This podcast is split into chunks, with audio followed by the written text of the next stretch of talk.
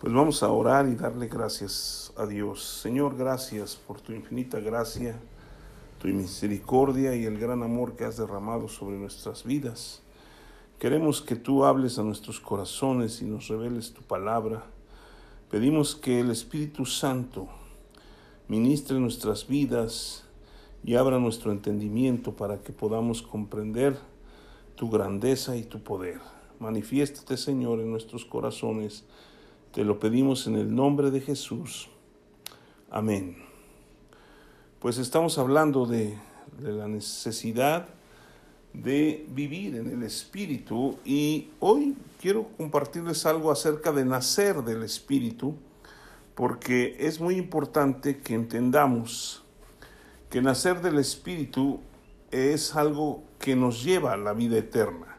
Y si quieren abrir sus Biblias en Juan capítulo 3, Vamos a leer varios versículos, pero dice aquí en el versículo 1, había un hombre de los fariseos que se llamaba Nicodemo, un principal entre los judíos. Este vino a Jesús de noche y le dijo, Rabí, sabemos que has venido de Dios como maestro, porque nadie puede hacer estas señales que tú haces si no está Dios con él.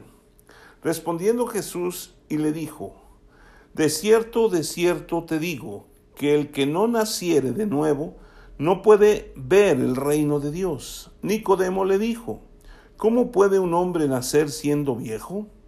¿Puede acaso entrar por segunda vez en el vientre de su madre y nacer? Respondió Jesús, de cierto, de cierto te digo, que el que no naciere del agua y del espíritu no puede entrar en el reino de Dios.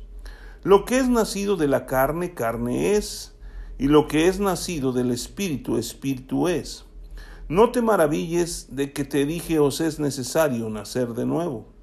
El viento sopla de donde quiere y oye su sonido, mas ni sabes de dónde viene ni a dónde va.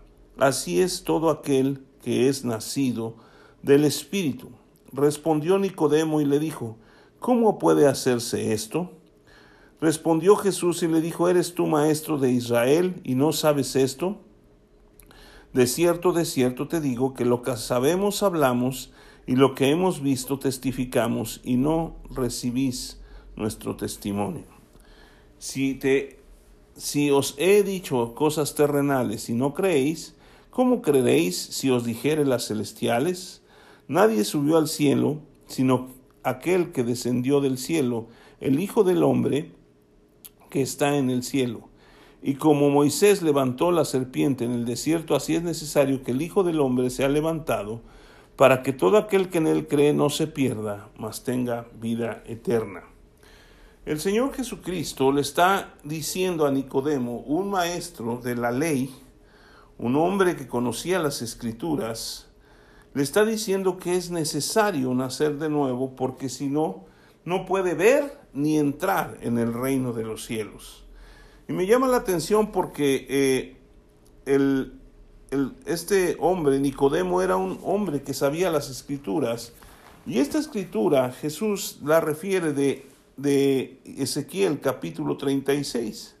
Si quieren ver, es una profecía acerca de lo que sucedería y de la necesidad de nacer de nuevo. En el versículo 25 dice, esparciré sobre vosotros agua limpia y seréis limpiados de todas vuestras inmundicias, y todos vuestros y de todos vuestros ídolos os limpiaré.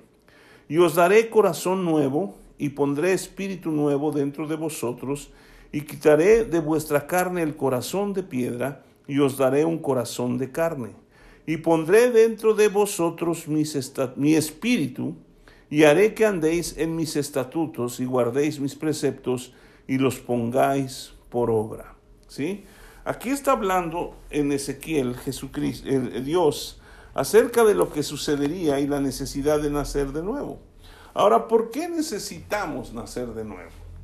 Bueno, cuando Dios creó al hombre, tanto a Adán como a Eva, Él sopló sobre ellos aliento de vida y el hombre también era un ser espiritual. ¿Por qué?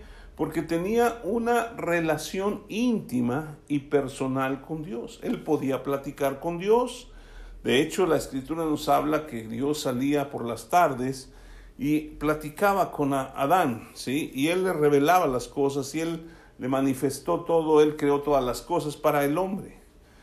Pero ciertamente Dios le dijo que no debería de comer de un solo de los árboles que estaba prohibido, porque el día que de él comiera ciertamente moriría. Y mucha gente piensa, pues no murió ese día, porque al final de cuentas, este siguió viviendo, vivió casi más de 900 años, y dices, bueno, entonces, ¿cómo que murió? ¿Sí? Murió espiritualmente, ¿sí? Su relación con Dios se rompió, él ya no podía tener esa relación íntima y personal. Entonces, Dios derrama sobre nosotros su misericordia y su gracia a través de nuestro Señor Jesucristo y trae al Señor Jesús para restaurar esa relación. Y por eso es necesario nacer de nuevo, nacer del Espíritu, del Espíritu de Dios. ¿sí? Si ustedes se dan cuenta, aquí en el versículo 5 eh, dice, respondiendo Jesús, de cierto, de cierto te digo que no, nací, que no de agua y del Espíritu, no puede entrar en el reino de Dios. Lo que es nacido de la carne, carne es. Lo que es nacido del Espíritu, Espíritu es. Y está hablando del Espíritu Santo, que es el, está con mayúsculas, y es el Espíritu de Dios, que necesitaba el hombre otra vez para volver al corazón de Dios.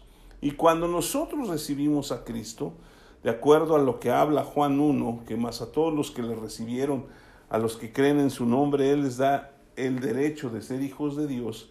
Y también lo que dice que si confesamos con nuestra boca que Jesús es el Señor y creemos en nuestro corazón que Dios lo levantó de los muertos, seremos salvos. Es cuando nacemos de nuevo, cuando recibimos a Jesucristo, el Espíritu Santo viene a nuestras vidas y nos llena de su presencia y ahora nosotros renacemos en nuestro espíritu porque nuestro espíritu está muerto sin Dios, ¿sí?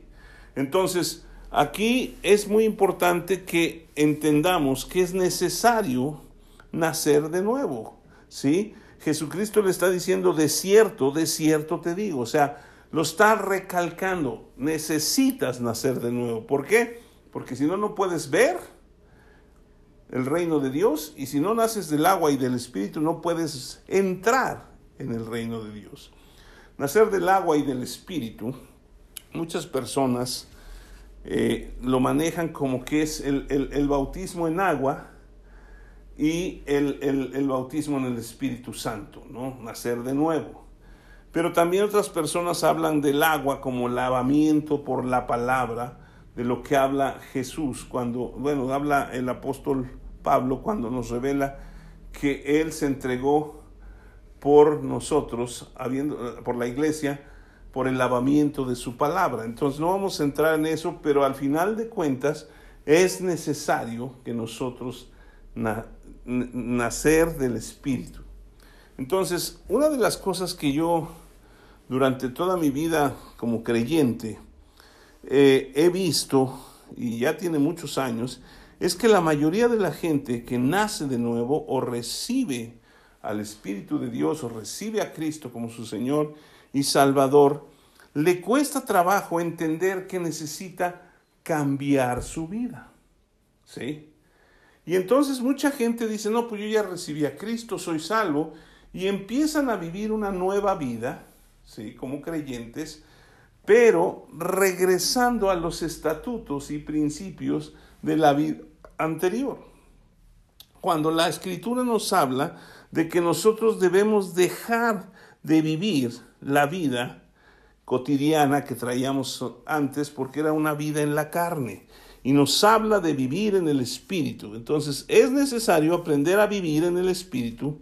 La palabra de Dios nos enseña, si quieren ir conmigo, ahí en Segunda de Corintios, capítulo 5, Segunda de Corintios 5, todos hemos de alguna u otra manera escuchado esta escritura, pero desde el versículo 15, dice segunda de Corintios 15, dice, eh, bueno, vamos a leer desde el 14, dice, porque el amor de Cristo nos, constriñe, pensando esto que si uno murió por todos, luego todos murieron. Y por todos murió para que los que viven ya no vivan para sí, sino para aquel que murió y resucitó por ellos. De manera que nosotros de aquí en adelante a nadie conocemos según la carne, y aun si a Cristo conocimos según la carne, ya no le conocemos así.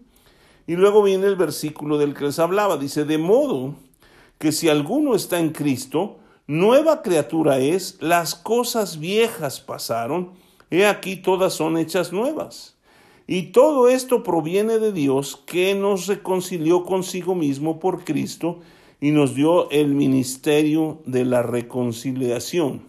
Que Dios estaba en Cristo reconciliando al mundo, no tomándoles en cuenta a los hombres sus, sus pecados, y nos encargó a nosotros la palabra de la reconciliación. Entonces nosotros somos nuevas criaturas. ¿Sí? Cuando nosotros venimos a Cristo y le conocemos y recibimos nosotros nacemos de nuevo, entonces somos nuevas criaturas. Es como un bebé cuando nace, su pasado queda, no tiene pasado más bien. Entonces nosotros cuando nacemos del Espíritu, nuestros pecados han sido borrados porque Jesucristo ya pagó por ellos. Y entonces nosotros necesitamos vivir en una nueva vida. ¿Sí? Dice en el versículo 15, y por todos murió para que los que viven ya no vivan para sí, sino para aquel que murió y resucitó por ellos. Entonces, necesitamos ahora cambiar nuestra forma o nuestro estilo de vida para poder vivir para Cristo. Y el que nos enseña cómo vivir para Cristo es el Espíritu. El Espíritu Santo fue dejado en nuestras vidas para que nosotros pudiéramos vivir una vida espiritual, una vida en donde tengamos nuevamente esa relación íntima y personal con Dios, la que se había destruido por el pecado que entró en el hombre, ¿sí?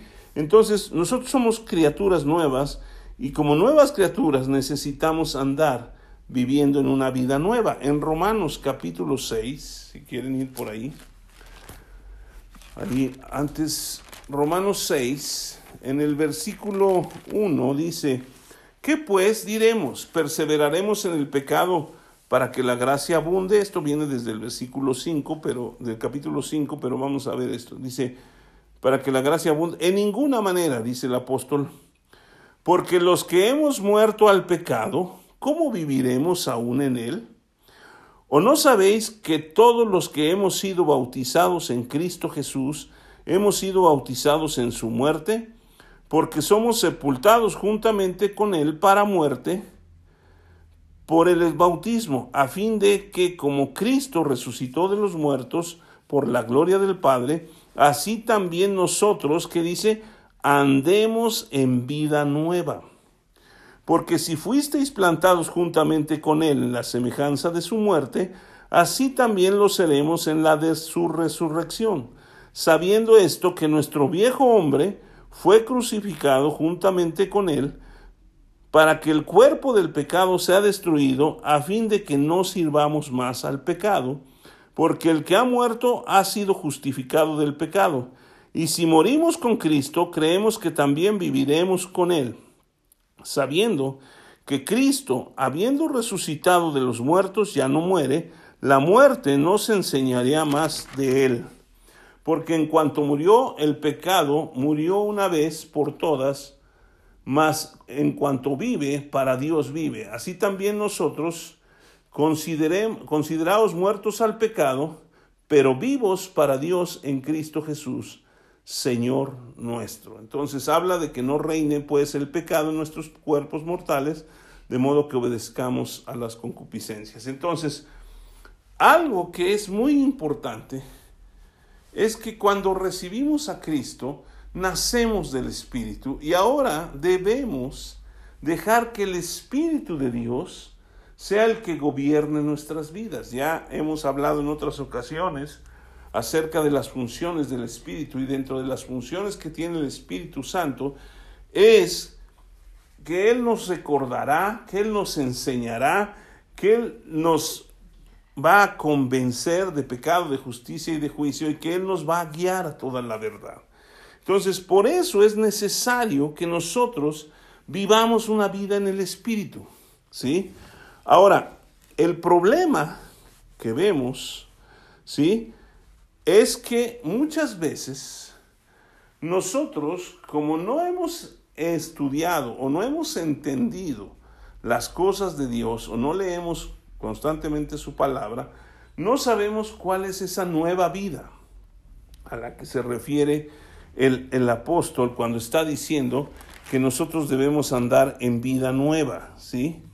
Y que ya no, o sea, en el versículo 4 del capítulo 6 dice, porque somos sepultados juntamente con él para muerte por el bautismo, a fin de que como, Cristo resucitó de los muertos para la gloria de Dios, del Padre, así también nosotros andemos en vida nueva. Entonces, esa vida nueva es una vida en el Espíritu. Y necesitamos aprender. Ahora, es muy importante que entendamos que el Espíritu Santo nos va a revelar y enseñar cosas. Pero Él va a tratar con nuestro espíritu. ¿Sí? La palabra de Dios nos muestra que el alimento del espíritu es su palabra. Mientras más alimento o nos alimentamos con la palabra de Dios, nosotros crecemos en el conocimiento de Dios y sabemos cuál es su voluntad y el Espíritu nos va a guiar en todo lo que está en nosotros. Por eso es muy importante meter la palabra de Dios. Como no se lee mucho la palabra de Dios y no se toma mucho en cuenta al Espíritu Santo, entonces el hombre empieza a seguir sus tradiciones, eh, por ignorancia también empieza a hablar de cosas que no sabe y empiezan a seguir mandamientos de hombres como los que decía Jesucristo. ¿Sí?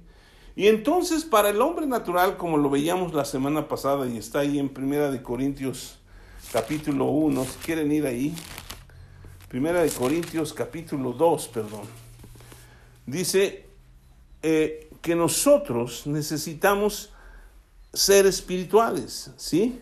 Porque dice el versículo 14, pero el hombre natural no percibe las cosas que son del Espíritu de Dios, porque para él son locura y no las puede entender porque se han de discernir espiritualmente.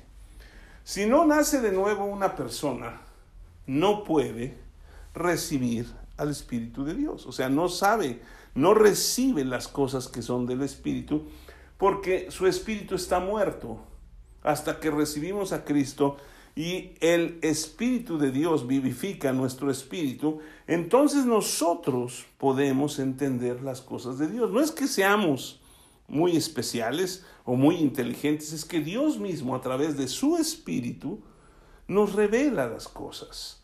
Pero para ello necesitamos ser espirituales. Entonces, muchas veces se ha criticado al Espíritu Santo, se han criticado las cosas de Dios, porque la gente no está viendo las cosas desde el punto de vista espiritual, sino las ve desde el punto de vista natural. Y lo que piensa, lo que ha aprendido, las cosas que le han enseñado, ¿sí? De acuerdo a su mente, de acuerdo a lo que él percibe, pero no es algo espiritual.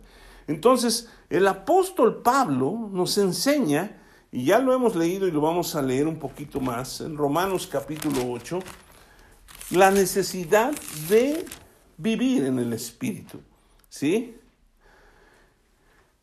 Y dice en el versículo 5, ustedes pueden leer todo el capítulo después, pero dice, porque los que son de la carne piensan en las cosas de la carne, pero los que son del Espíritu en las cosas del Espíritu. ¿Sí? Si no, no se está refiriendo ni está diciendo algo malo en contra de la gente que, no ha recibido a Cristo, vamos a decir lo que no es espiritual, sino está diciendo, pues son gente que vive en la carne y vive de acuerdo a, a lo que ellos han aprendido, a lo que perciben. Pero los que son del Espíritu piensan en las cosas del Espíritu. Y dice el versículo 6, porque el ocuparse de la carne es muerte, pero el ocuparse del espíritu es vida y paz. Por cuanto la mente carnal es enemistad contra Dios, porque no se sujeta a la ley de Dios ni tampoco puede. Y los que viven según la carne no pueden agradar a Dios. Y eso es para todos. Todos estábamos, si no habíamos, habíamos, creído en Jesucristo, vivíamos en la carne y no podíamos agradar a Dios, por más que nos esforzáramos. Si ustedes lo pueden ver, el pueblo de Israel hacía sacrificios y sacrificios y sacrificios y tenían todas unas leyes y tenían todas unas festividades, pero con todo y eso no podían agradar a Dios. ¿Por qué? porque realmente vivían en la carne, ¿sí? Y aún muchos de ellos siguen viviendo en la ley. Y, mucha gente hoy en día que aparentemente cree en Dios, que no, no eran, no eran, este, son judíos, empiezan a tratar de vivir en, los, en lo que está escrito como la ley. Pero la ley es santa y es espiritual y nadie la puede cumplir mientras no seas espiritual. Y Jesucristo ya la cumplió y entonces nos ha dado esa libertad a nosotros. Pero nosotros tenemos que aprender a vivir en el espíritu. Y dice después en el versículo 9, mas vosotros no vivís según la carne, sino según el espíritu, si es que el espíritu de Dios mora en vosotros, y si alguno no tiene el Espíritu de Cristo, simple y sencillamente no es de Él. Pero si Cristo está en, vosotros, el cuerpo está, en verdad está muerto a causa del pecado, mas el Espíritu, y se está refiriendo al Espíritu del hombre porque está en minúscula, vive por, a causa de la justicia. Y luego otra vez, y si el Espíritu, que está aquí con mayúscula, de aquel que levantó de los muertos a Jesús mora en vosotros, el que levantó de los muertos a Cristo Jesús, vivificará también vuestros cuerpos mortales por su Espíritu que mora en vosotros. Así que hermanos, deudores somos no a la carne para que vivamos conforme a la carne, porque si vivís conforme a la carne moriréis, mas si por el Espíritu hacéis morir las obras de la carne, viviréis. ¿Sí? Y luego dice algo muy impresionante, porque todos los que son guiados por el Espíritu de Dios, estos son hijos de Dios. Pues no habéis recibido el espíritu de esclavitud para estar otra vez en temor, sino que habéis recibido el espíritu de adopción por el cual clamamos Abba Padre. Versículo 16, el espíritu mismo da testimonio a nuestro espíritu de que somos hijos de Dios. ¿Cómo es que nosotros conocemos y recibimos que ahora somos hijos de Dios? A través del testimonio del Espíritu Santo a nuestro espíritu, fíjese, el espíritu, versículo 16, está con mayúsculas, está hablando del Espíritu de Dios, mismo da testimonio a nuestro espíritu, que está en minúsculas, ¿sí? Entonces, el testimonio, ¿sí? De la obra redentora de Jesucristo, la recibimos a través del Espíritu de Dios a nuestro espíritu. Por eso necesitamos nosotros constantemente estar sensibles a la voz del Espíritu. ¿sí? Muchas veces nosotros reaccionamos de acuerdo a nuestros sentimientos, a nuestros pensamientos, de acuerdo a, a la tradición que traemos según el lugar donde hemos estado siendo enseñados. Pero aquí hay algo prioritario y muy importante. ¿Sí? Somos hijos de Dios y como hijos de Dios, Dios va a revelarnos todo lo que le enseñó y reveló a Jesucristo. ¿Sí? Pero también lo va a hablar a nuestro espíritu. ¿Sí? No a mis emociones, no a mis sentimientos, aunque pueden ser tocados mis emociones y mis sentimientos por el espíritu. pero va a revelarlo a mi espíritu. Entonces, si mi espíritu no está sensible a lo que Dios está hablando a, la vida o a mi vida, entonces yo me voy a equivocar y no voy a saber, pensando que estoy haciendo la voluntad de Dios, me voy a equivocar. El mismo apóstol que escribió este libro a los romanos y primera de Corintios y segunda de Corintios, es el que nos está enseñando estas cosas, porque él se convirtió después de que él eh, era uno de los fariseos, ¿sí? un hombre que, que caminaba ahí con ellos, que estuvo a los pies de Gamaliel, un hombre eminente, que sabía las escrituras. Pablo, que no era Pablo en ese entonces, era Saulo, consentía en la muerte de Esteban. ¿Se acuerdan que él mismo agarró las ropas? Y este hombre nos está diciendo, ¿saben qué? Yo era tal vez de eso, no nos lo está diciendo de esa manera, pero lo entendemos Pablo era un perseguidor de la iglesia, iba y quería matar a la gente, quería arrestarla y meterla en la cárcel, aún pidió cartas para ir a Damasco. ¿Sí? Pensando que estaba haciendo la voluntad de Dios. Se da cuenta cómo en un arranque de, de religiosidad, él pensó de acuerdo a su tradición y de acuerdo a lo que había sido enseñado, no por el Espíritu, sino por la carne, se enfrentó y anduvo metiendo muchos, no sé cuántos podría haber lastimado él, hasta que el mismo Señor Jesús le pone el alto. Y ustedes pueden leerlos en, Hechos 9.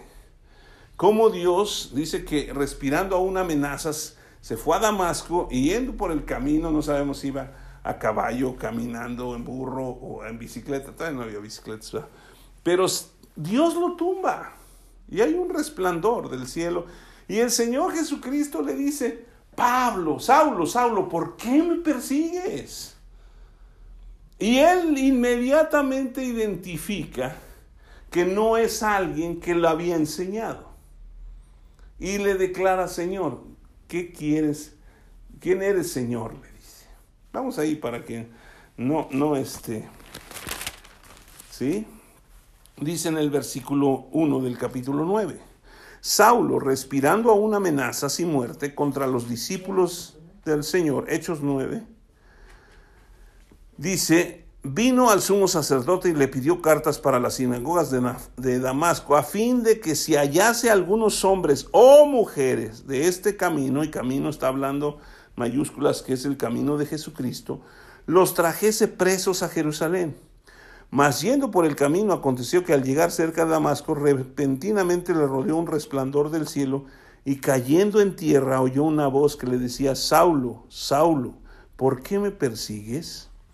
Y dijo, ¿quién eres, Señor? Y le dijo, yo soy Jesús, a quien tú persigues. Dura cosa te es dar cosas contra el aguijón. Él temblando y temeroso dijo, Señor, ¿qué quieres que yo haga? El Señor le dijo, levántate y entra en la ciudad y se te dirá lo que debes de hacer. Jesús le está diciendo, yo soy Jesús a quien tú persigues. Dura cosa te es dar cosas contra el aguijón. Me llama mucho la atención esta palabra porque si nosotros no aprendemos a ser sensibles al Espíritu, y empezamos a vivir la vida cristiana de acuerdo a nuestro entendimiento, a nuestra mente o a nuestros razonamientos, probablemente nos hallemos dando cosas contra el aguijón, lastimándonos a nosotros mismos. ¿Qué eran las cosas contra el aguijón? Pues eran las, en aquel tiempo las carretas eran tiradas o jaladas por, por los toros, ¿no? bueyes. Entonces, cuando los bueyes no querían avanzar, lo que hacían era empezaron a patear, cosas estar patadas, hacia atrás para tratar de romper lo que estaba atrás. Pero le ponían unos picos para que le doliera y ya no estuviera lastimando.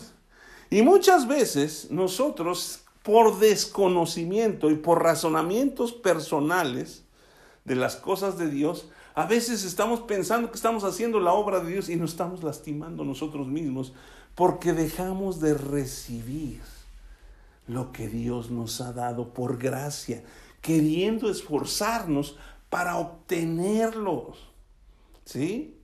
Porque Pablo pensaba que estaba sirviendo a Dios y que era la voluntad de Dios y que él tenía la, la, fuerza y todo para hacerlo.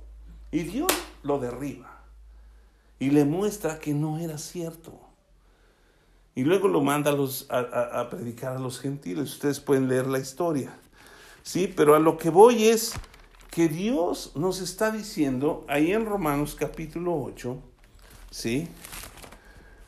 Nos está diciendo que nosotros necesitamos vivir de acuerdo al Espíritu y necesitamos caminar en el Espíritu, dejando que el Espíritu de Dios nos guíe a nuestro espíritu. Por eso necesitamos alimentar nuestro espíritu con la palabra de Dios. Para que el Espíritu Santo tenga toda, todos los recursos para guiarnos. ¿Sí? Entonces, nosotros necesitamos, de, eh, eh, hay una de las maneras de sensibilizar nuestro espíritu con el Espíritu de Dios es a través de la oración, a través de la lectura de la palabra. Cuando nosotros estamos leyendo la palabra y estamos ahí metidos meditando la palabra de Dios, de repente el Espíritu Santo nos revela cosas que no entendíamos o no le ha pasado. Cuando estamos orando, también el Espíritu de Dios, pero cuando nosotros queremos estar más sensibles a la voz del Espíritu de Dios, necesitamos orar en el Espíritu. Vamos a Primera de Corintios 14, ¿sí? Este, ahí habla sobre el orar en lenguas. Desde el capítulo 12, ¿sí?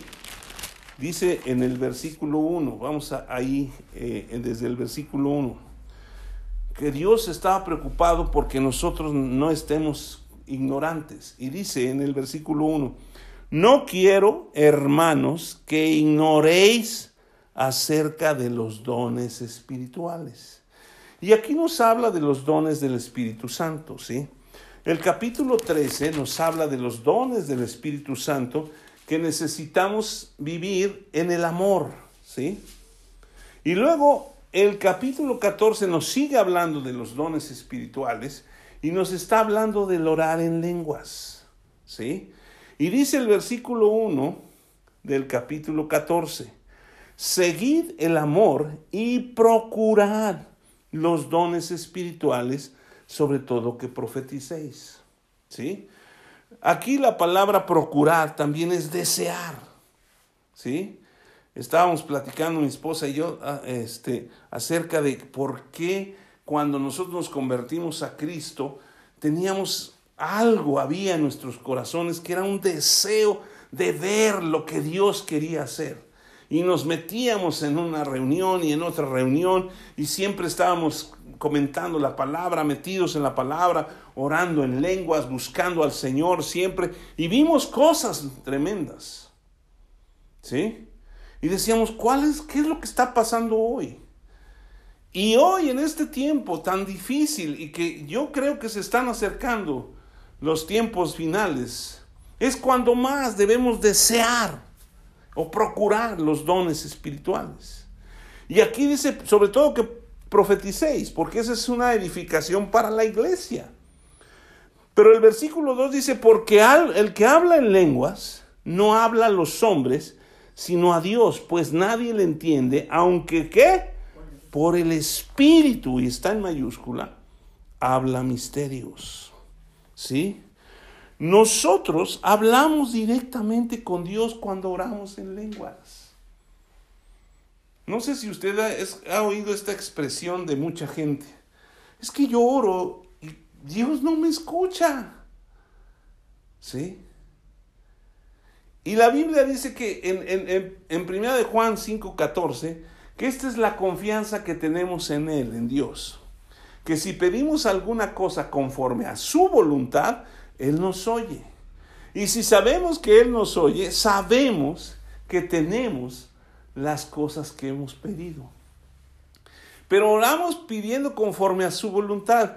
Y en Romanos 8 dice que el Espíritu nos ayuda en nuestra debilidad. Porque ¿qué hemos de pedir como conviene? No lo sabemos. Pero el Espíritu intercede con gemidos indecibles, como el orar en lenguas. ¿Sí? Y esto es muy importante. Cuando yo oro, en lenguas, no estoy hablando a los hombres, sino a Dios. ¿Sí? Y por el Espíritu estoy hablando misterios.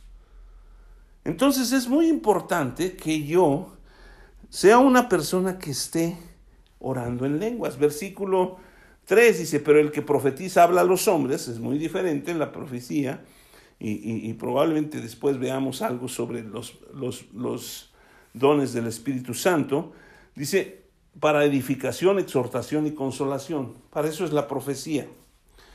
Dice, el que habla en lengua extraña, a sí mismo se edifica. Pero el que profetiza edifica la iglesia. ¿Sí? Cuando yo estoy orando en lenguas, yo me estoy edificando. Porque por el Espíritu, aunque yo no lo entienda, estoy hablando misterios. Y estoy hablando directamente con Dios. Entonces, yo estoy siendo edificado. Entre más oramos en lenguas, más edificados estamos. Más sensible se vuelve nuestro espíritu a la voz del Espíritu de Dios. Y nos empieza a revelar cosas que ojo no vio, ni oído yo, ni han subido en corazón de hombre. ¿Sí? Entonces, esto es muy importante. Yo necesito nacer de nuevo, nacer del Espíritu y vivir en el Espíritu, pero necesito ser guiado por el Espíritu de Dios. Porque si yo soy guiado por el Espíritu de Dios, soy el hijo de Dios, soy un hijo de Dios, y el Espíritu mismo da testimonio a nuestro espíritu de que yo soy un hijo de Dios. Y como hijo de Dios soy heredero y coheredero juntamente con Cristo porque ahora Él es el hermano mayor y Él me ha dado la autoridad de ser un hijo de Dios. Luego entonces, es importantísimo que nosotros estemos orando en lenguas, ¿sí? Luego, en el versículo 10, dice, tantas clases de idiomas, usted puede leer todo después, tantas clases de idiomas hay seguramente en el mundo y ninguno de ellos carece de significado. Pero si yo ignoro el valor de las palabras, seré como extranjero para el que habla, y el que habla será como extranjero para mí. Así que, así también vosotros, pues que anheláis dones espirituales, procurad abundar en ellos para la edificación de la iglesia. Se da cuenta que los dones espirituales son para la edificación de la iglesia, pero también para nuestra edificación. Y luego dice en el versículo 13, por lo cual el que habla en lengua extraña pide en oración poder interpretarla. Yo he visto eso, yo he pasado por eso. Dios me ha revelado cosas cuando estoy hablando en lenguas y, y Dios me enseña lo que estoy hablando en español. Y muchas veces eso se ha dejado a un lado y ya no se oye que suceda, porque no anhelamos los dones espirituales. Aquí dice, así que vosotros que anheláis, versículo 12, dones espirituales, procurad abundar en ellos. ¿Sí? Yo quiero y anhelo los dones del Espíritu Santo. Quiero ver milagros, quiero ver discernir espíritus, quiero echar fuera demonios, quiero ver las cosas que Dios hace, sanidades, milagros, ¿no? Pero eso es anhelarlo, necesitamos anhelarlo y también necesitamos procurar abundar en ellos. Y luego el versículo 13 dice, 14 dice, porque si yo oro en lengua desconocida, ¿quién ora? Mi espíritu ora, pero mi entendimiento queda sin fruto. Esto es muy importante. Cuando estoy orando en lenguas, mi entendimiento queda sin fruto porque estoy orando del Espíritu, que el Espíritu Santo me dio para mi espíritu. Y aquí está con minúscula, es mi espíritu el que ora, no mi mente, no mi revelación en pensamientos, es mi espíritu el que ora. Por eso yo puedo orar en lenguas y estar haciendo otras cosas. Porque mi entendimiento no va a tener que estar pensando en lo que estoy orando. Y voy a orar conforme a la voluntad de Dios, porque el Espíritu es el que está dando testimonio a mi espíritu. Luego entonces, yo necesito aprender a oír la voz del Espíritu de Dios. Y entre más oro en lenguas, más estoy orando a Dios. Mi espíritu. Y mi espíritu necesita crecer. ¿Se acuerdan que siempre se ha hablado de que somos tres, espíritu, alma y cuerpo, ¿sí? Y mucha gente la domina el cuerpo, a otros los domina su mente y a muchos, casi nadie los domina el espíritu, cuando es el espíritu el que da vida. Y es el espíritu el que tenemos que alimentar para que crezca.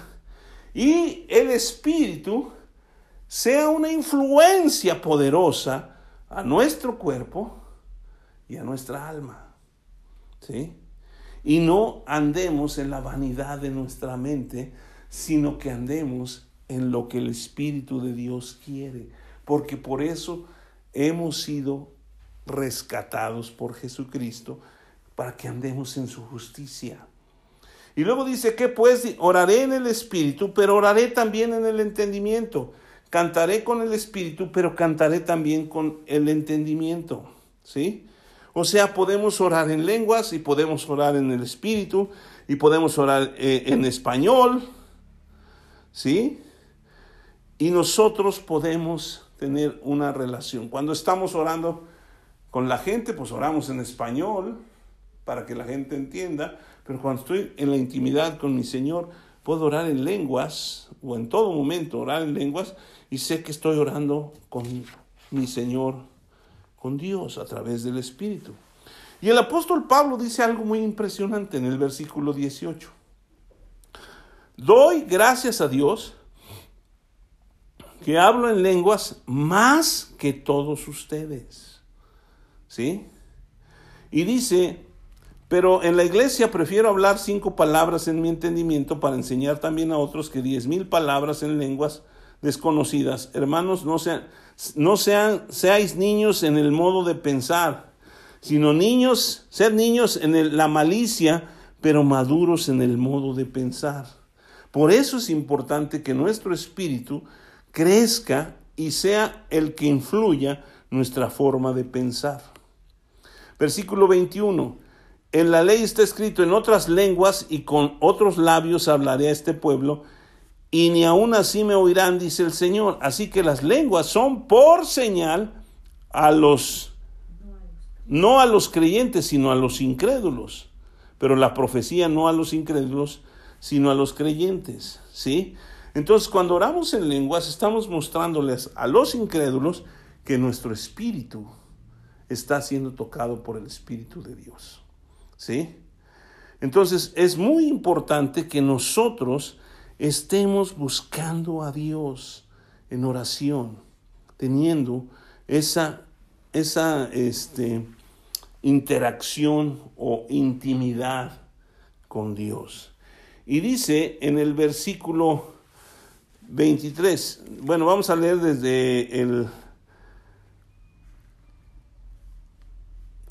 Vamos a seguir leyendo desde el versículo 22. Así que las lenguas son por señal a los, no, a los, no a los creyentes, sino a los incrédulos, pero la profecía a los incrédulos, no a los incrédulos, sino a los creyentes.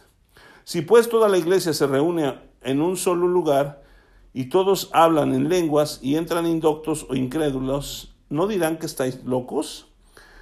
Pues si todos profetizan y entra algún incrédulo o indocto, por todos es convencido y por todos es juzgado. Lo oculto de su corazón se hace manifiesto y así, postrándose sobre el rostro, adorará a Dios, declarando que verdaderamente Dios está entre vosotros. ¿Qué hay? Pues, hermanos, cuando os reunís, cada uno de vosotros tiene salmo, tiene doctrina, tiene lengua, tiene revelación, tiene interpretación. Hágase todo para edificación. Si alguno, si habla alguno en lengua extraña, sea uno, esto por un, dos o a lo más tres y por turno, y uno interprete. Y si no hay intérprete, calle en la iglesia y hable para sí mismo y para Dios. Asimismo los profetas hablen dos o tres y los demás juzguen. Y si algo fuere revelado a otro que tuviere, estuviera sentado, calle el primero. Porque podréis profetizar, todos uno por uno, para que todos aprendan y todos sean exhortados. Y los espíritus de los profetas están sujetos a los profetas, pues Dios no es Dios de confusión, sino de paz, como en todas las iglesias de los santos. Y luego habla otras cosas. Dice en el versículo, eh, vamos a leer en el versículo, es que estoy buscando este, permíteme, porque no quiero hablar, no quiero meterme en, en esta controversia de que las mujeres callen en las congregaciones y no se refiere a que la mujer no puede hablar en la iglesia, ¿de acuerdo? Está hablando a los corintios porque había una situación ahí y usted tiene que aprender a leer el contexto de la escritura, ¿sí? Y luego dice, eh, si alguno se cree profeta, el versículo 37, o espiritual, reconozca que lo que escribo son mandamientos del Señor, mas el que ignora, ignore. Así que hermanos, procurad profetizar, ¿y qué dice? Y no impidáis el hablar en lenguas, pero hágase todo decentemente y en orden. El apóstol Pablo está diciendo, ¿saben qué? Procuren profetizar, pero no anden impidiendo a la gente hablar en lenguas. Mientras nosotros no tengamos sensible nuestro espíritu y lo pongamos en la conexión del Espíritu de Dios, nosotros vamos a empezar a hablar de acuerdo a lo que pensamos. Por eso hay tantas situaciones en muchos lugares de personas que dicen que el Espíritu Santo se acabó, que no se está moviendo, que las lenguas no provienen de Dios, que esto y que el otro, porque son ignorantes. El mismo Pablo está diciendo, el que ignore, ignore. ¿Sí? Pero no por el hecho de que yo no ore en lenguas, voy a impedir a otros. ¿Sí? Si usted no lo quiere, no lo quiera. Es su problema. Pero la escritura nos está enseñando que nosotros necesitamos recibir el testimonio del Espíritu, a nuestro Espíritu. Y cuando oramos en lenguas, oramos directamente a Dios. ¿Sí? Esto es muy importante porque el diablo no entiende las lenguas. Es, dice la escritura, porque el versículo 2 del, del, capítulo 14, porque el que habla en lenguas no habla a los hombres sino a Dios, pues nadie le entiende, aún el diablo. ¿Sabe por qué el diablo se ha interesado tanto en que las lenguas ya no se practiquen dentro de la iglesia y ya no se le enseña a la gente a que hablen lenguas, porque él no entiende. Entonces no sabe qué es lo que está lo que va a enfrentar. Y usted tiene Dios nos ha dado esa autoridad y nos ha dado ir adelante del diablo cuando oramos en lenguas porque el espíritu es el que nos va a revelar las cosas. Entonces necesitamos orar en lenguas. Si usted quiere, ¿sí? Ser más sensible a lo que Dios está hablando en este tiempo, a la iglesia y lo que Dios está hablando a nuestras vidas y a su vida, necesita orar en lenguas, leer su palabra, meterse con Dios en intimidad para que Dios le revele. ¿Sí? Y esto va a abonar que su vida espiritual despegue o crezca. ¿Sí? Porque la gente que ha crecido en el Señor y hoy tiene revelaciones del Espíritu Santo no es porque sea alguien que Dios es, eh, es especial para Dios, porque el Espíritu Dios no lo da con medida, se lo da a todos. Pero depende de la gente que desea los dones espirituales, porque Dios no le va a imponer a usted nada. Si usted lo desea, Dios se lo va a dar. Y lo busca, ¿sí? Y, y, y, y busca en oración y, y abunda en los dones, entonces Dios va a revelarse. Pero, si no quiere, no. Pero cuando usted no quiera, no ande metiendo a otros en la misma canasta del que no quiere. Porque Dios nos pide a todos que vivamos en el Espíritu. Y el Espíritu es el que da vida. Por eso hoy en día nos cuesta tanto trabajo, les cuesta mucha gente trabajo ganar almas para el Señor Jesucristo. Porque no están seguros de lo que Dios les está hablando para que vayan a predicar el Evangelio. Y por eso dicen es que no sé qué decir. Cuando la Biblia dice que el Espíritu Santo le va a decir lo que usted debe de hablar. Por eso es muy importante vivir en el Espíritu, nacer del Espíritu y vivir en el Espíritu de Dios para que nosotros cumplamos el propósito que Dios ha dispuesto para nosotros. Y vamos ahí a Efesios capítulo 5 y con esto vamos a terminar. Porque el mismo apóstol Pablo nos está diciendo, ¿sí? Mirad pues con diligencia el versículo 15, cómo andéis no como necios, sino como sabios, aprovechando bien el tiempo porque los días son malos. Por tanto, no seáis insensatos, sino entendidos de cuál sea la voluntad del Señor. Esto es a través del Espíritu. Versículo 18, no os embriaguéis con vino, en lo cual hay disolución. Antes, bien, sed llenos del Espíritu Santo hablando entre vosotros con salmos, con himnos y cánticos espirituales, cantando y alabando al Señor en vuestros corazones, dando siempre gracias por todo al Dios y Padre en el nombre de nuestro Señor Jesucristo. Hay un solo requisito para ser lleno del Espíritu Santo y comenzar a hablar otras lenguas. Y ese requisito es haber recibido a Cristo como Señor y Salvador, para ser hijos de Dios. Si usted quiere hablar en lenguas, orar en lenguas, y lo desea con todo su corazón, reciba a Cristo como Señor y Salvador y luego pídale al Espíritu Santo que lo llene. ¿Sí? En, en Lucas capítulo 11 nos dice el Señor cómo podemos recibir del Espíritu Santo. Y dice en el versículo 9, 11.9.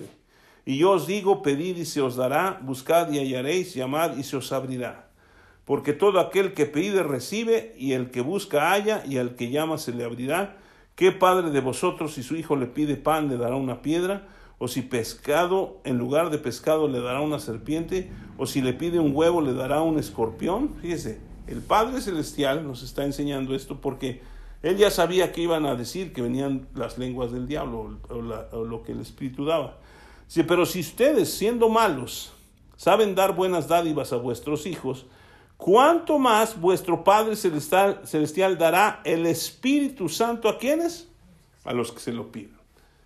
Yo le voy a pedir, si usted quiere orar en lenguas, que cierre sus ojos y vamos a orar. Vamos a hacer dos oraciones y usted puede recibir. Diga así conmigo, Padre Santo, yo vengo delante de ti y reconozco que yo soy un pecador, pero ahora yo me arrepiento de todos mis pecados. Te pido que me perdones. Y hoy declaro con mi boca que Jesús es el Señor, es mi Señor y mi Salvador, y creo en mi corazón que Dios le levantó de los muertos y soy salvo. He sido lavado por la sangre de Cristo de todos mis pecados y ya no vivo yo, ahora soy un hijo de Dios y vivo y quiero vivir en el Espíritu porque mi espíritu ha renacido. Y Señor y Padre, una vez más yo te pido que tú me llenes del Espíritu Santo, que me des ese regalo que le diste a los primeros discípulos en el día de Pentecostés, el orar en otras lenguas. Yo te lo pido, Señor, dame, porque tú dices en tu palabra que el que pide recibe, el que busca halla y el que llama se le abrirá. Yo te pido que me llenes del Espíritu Santo y pueda orar en otras lenguas. Deje de orar en español y saque lo que viene del Espíritu en su corazón y empiece a hablar en otras lenguas.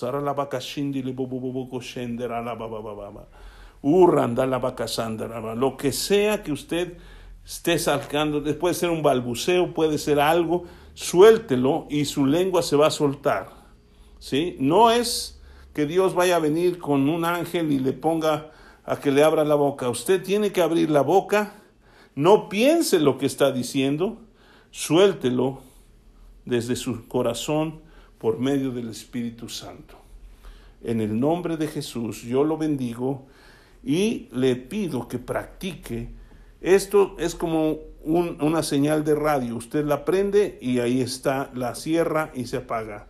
Porque el espíritu del profeta está sujeto al profeta y nosotros así lo manejamos, ¿sí? Yo puedo orar en lengua, surranda la baraka sandalaba, y lo puedo parar. Lo puedo empezar de nuevo y lo puedo parar. Usted lo puede hacer. Y si necesita más información sobre esto, no dude en buscarme. Que Dios lo bendiga.